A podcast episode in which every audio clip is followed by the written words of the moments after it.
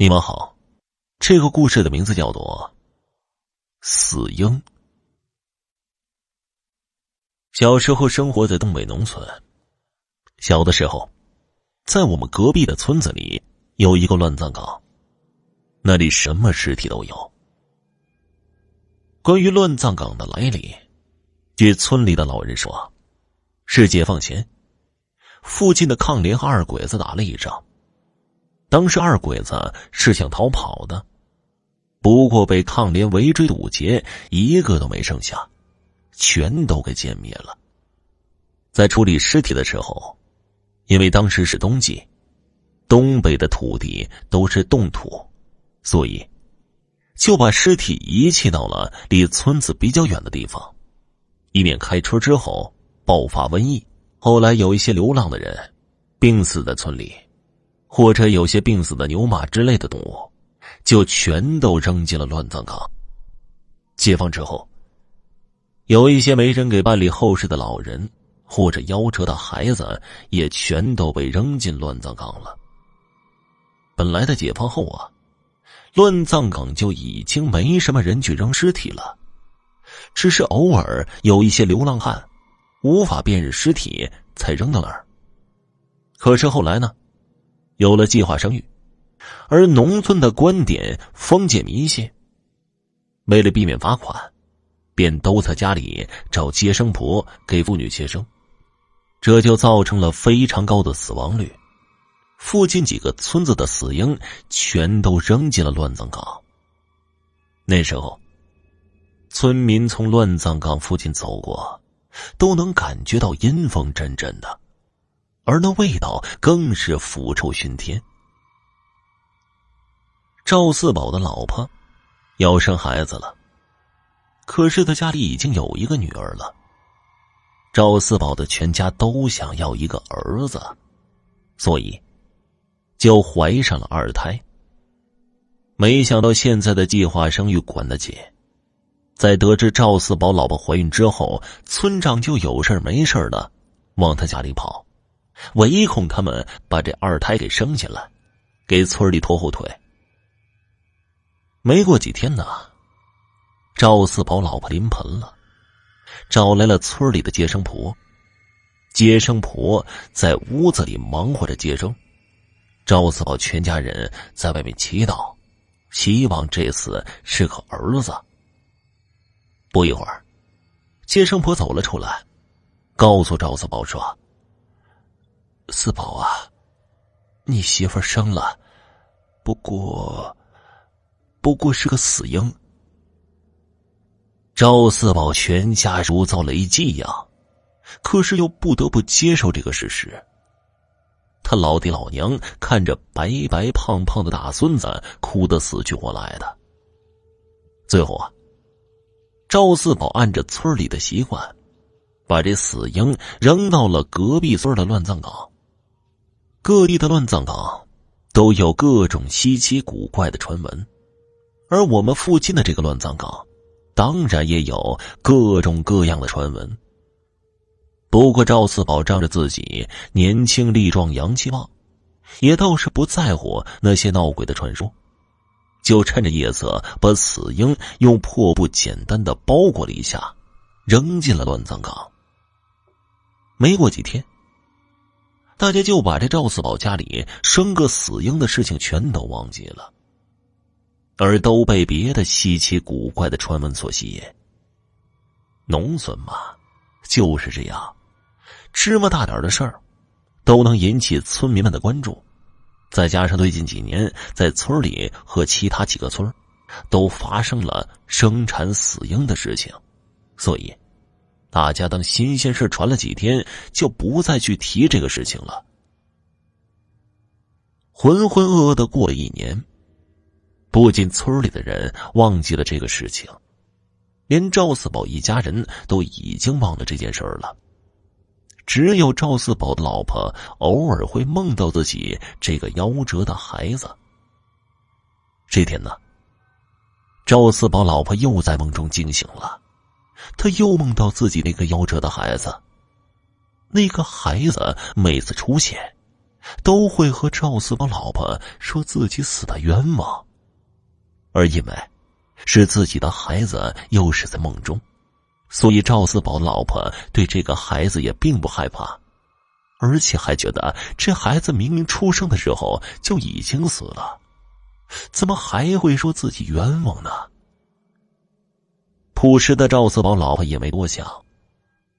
可是最近几天反反复复的梦到这个孩子，而且不仅仅是赵四宝的老婆，这几天，连赵四宝和赵四宝的老爹老娘也都梦到这个孩子了。家里人都很好奇，怎么所有家人都梦到同样的梦境？不过家里人感觉这是孩子在地下有什么委屈，在跟家里诉说呢。于是，赵四宝老娘便让赵四宝去给孩子烧点纸钱。可是赵四宝连当时扔孩子的地方都找不到了，而家里又没给孩子起名，就算烧纸也不知道烧给谁。于是，赵四宝和老婆随便买了点黄纸，在村头的十字路口烧掉了，算是给孩子和自己。一点心理安慰，可是当天晚上，赵四宝家里人依旧是梦到了孩子。可是今天，孩子却是没有提到自己冤枉，而是说自己要报仇，反反复复的说着这么一句话。赵四宝的家里人早上起来一聊，原来又是同样的梦境。这一次家里人有些害怕了。赵四宝的老娘来到我们村找到我二姨，想让她帮着给破一破。二姨在了解情况之后，并没有帮忙。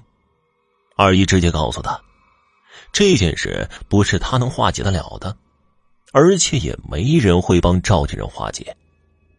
但是啊，二姨又让赵家的人放心，孩子要报仇，并不是找他们老赵家的人报仇。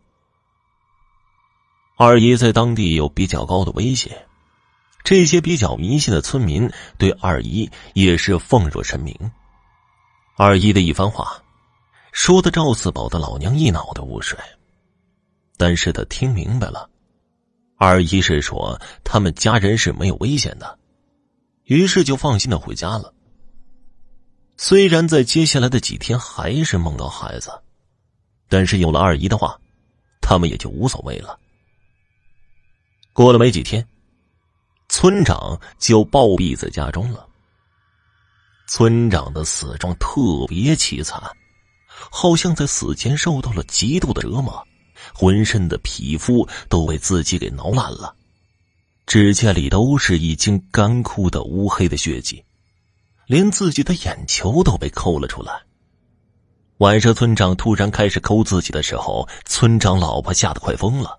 挨家挨户的敲附近邻居家的门，可是邻居们赶来的时候，看到的是村长已经浑身都是被自己抓烂的皮肤和掉在地上的碎肉，炕上的鲜血也已经流了满炕。再去探鼻息的时候，发现村长已经气绝身亡了。警察和法医来检查了村长的尸体，也没发现什么。最后只能定性为自杀。村长出殡，村长老婆大操大办，趁着村长的去世，狠狠的收了一笔礼金，然后就带着孩子改嫁到别的县城去了。村长老婆改嫁完不久，给赵四宝家接生的那个接生婆，就体会到了村长死前的恐惧。这天呢，帮隔壁的小媳妇接生完。边赶夜路回家，走在路上的时候，他突然看到前面蹲了几个小孩子，于是他就想：这谁家孩子呀？这么晚还不回家呀？可是，在经过几个孩子身边的时候，他发现这几个孩子在看着他，于是他有点害怕，紧走了几步，想快点回家。到了家后。接生婆回想起刚才那几个孩子的目光，还感到阵阵后怕。于是严严实实的关好了门窗，感觉全都收拾好了。于是，接生婆盘腿坐在炕桌旁边，卷起了旱烟。他伸出舌头舔了舔卷好的旱烟卷掐掉尾巴的一小段，就叼在嘴里抽了起来。烟雾缭绕中，他就看到一个小孩坐在炕桌的对面，直勾勾的看着他。接生婆这个时候也知道自己撞鬼了，跳下火炕就想去开门。可是就在他想动的时候，在他旁边突然又出现几个小鬼，分别抓住他的胳膊腿，还有几个在用锋利的指甲在接生婆的身上胡乱的抓着。伴随着接生婆一声又一声的惨叫。鲜血慢慢的流淌了出去，浸透了炕上的被褥。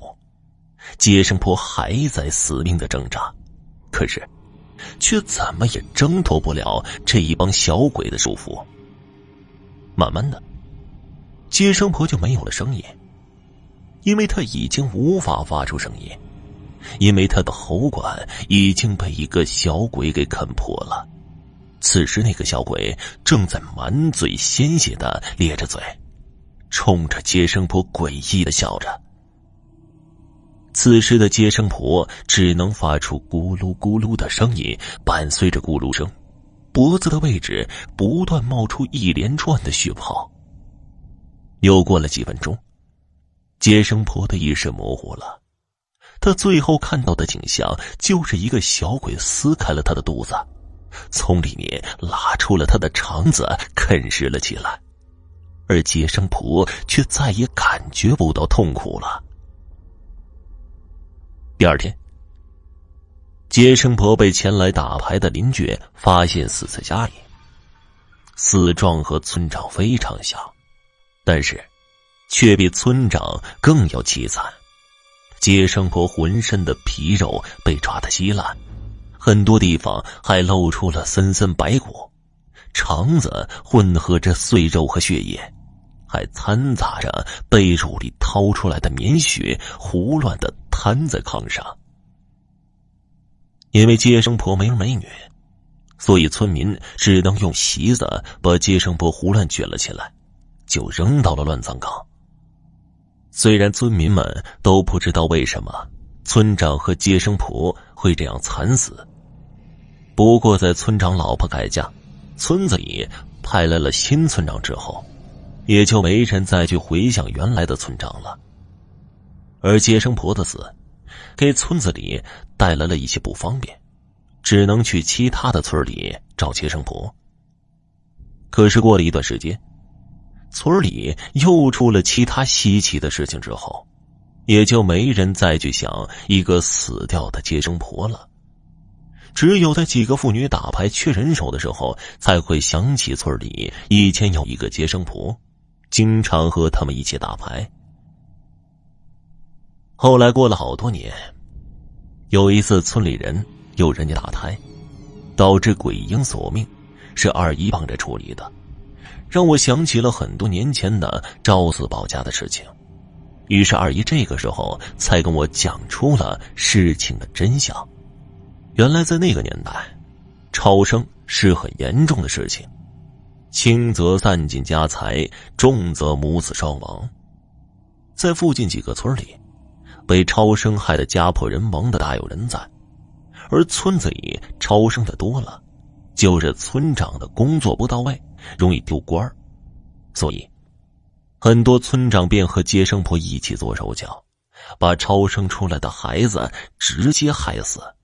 然后告诉人家是死婴，用这个手段来控制村子里的二胎出生率。而这件事情其实明白人都能看明白，只有一部分比较朴实的村民才会被蒙骗，而那些被害死的孩子，因为都是横死，所以地府也是不收的，他们才会聚集在一起来找村长和接生婆索命。而赵四宝家的儿子，只是他们其中的一个而已，因为知道事情始末，所以出马仙们也不敢插手。毕竟这种横死的又是冤死的小鬼，可不是每个人都敢随便招惹的。而二姨更是告诫我，在路边看的小孩无论如何也不能搭话，一旦被他们跟上，就没人能救得了你了。听众朋友，本集播讲完毕，感谢您的收听。